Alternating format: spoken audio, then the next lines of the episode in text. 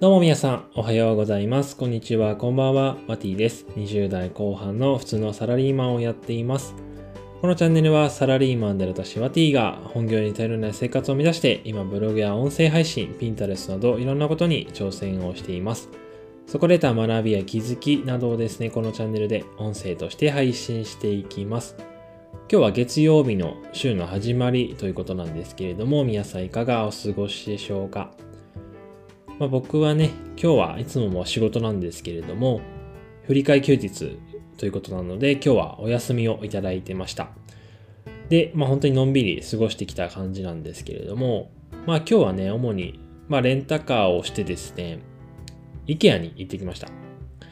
で、人生2回目ぐらいのね、IKEA になるんですけれども、前回はですね、車で行かずにね、まあ電車で行ったっていうのもあって何も買わずにね帰ってきてしまったので、まあ、今回はリベンジということでね、IKEA に行ってきました。で、目的としてはですね、今家にローテーブルがあるんですけれども、それがちょっとね、どうしてもローテーブルはやっぱ床に座ってしまうっていう感じで、あとうちにソファーがあるんですけれども、それと高さも合わないので、ちょっと腰も悪くなるってことで、それの新しいものとしてね、今回テーブルを探しに行ってまいりました。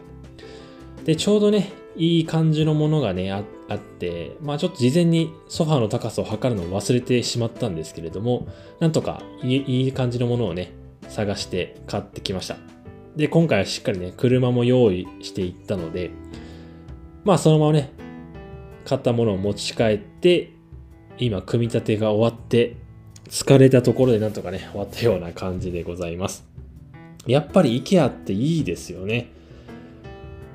まあ僕今まで北海道に住んでいたので、北海道とに IKEA がなくてね、まあニトリがやっぱどうしてもね、地元の企業なのでね、ニトリが基本的に多いんですけど、多いので、IKEA は1店舗もないんですよ。なので関東に来て初めてですね、IKEA に行ってですね、IKEA ってやっぱすごい安いんだなってことを知りましたね。で、かつね、ニトリと、まあ、別に比べるわけじゃないんですけれども、IKEA はいいところ、いい、いいなと思うところは、やっぱり一つ一つなんか、インテリアがしっかり、部屋、部屋のイメージがね、しっかりできているような感じですね。まあ、ショールームみたいな感じになっているので、結構イメージがつきやすいですよね。あ、この家具欲しいなって感じで、やっぱすごくね、欲しくなるような、そういうインテリアの、まあ、ショールームをしてるなってところがね、すごいうまいなと思いますね。で、かつ、だいたい終盤の方に行くと、まあ、フードコートですよね。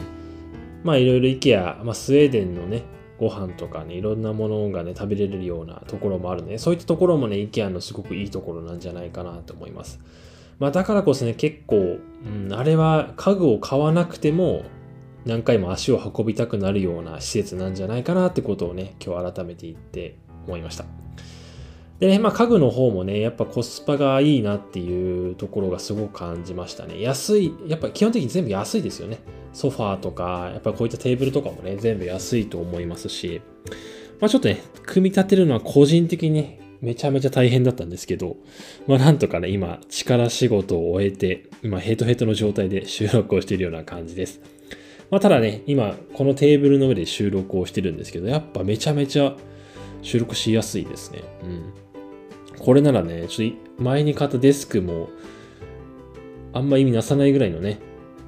テーブルを買ってしまった感があるんですけども、まあ今後ね、このテーブルでいろいろ作業していきたいなと思います。はい。えー、というわけで今日は雑談会になるんですけれども、IKEA に行ってきましたっていう話をしてきました。はい。えー、というわけで今日はこんな感じで終わりにしたいと思います。最後まで聞いていただいてありがとうございます。また明日お会いしましょう。バイバイ。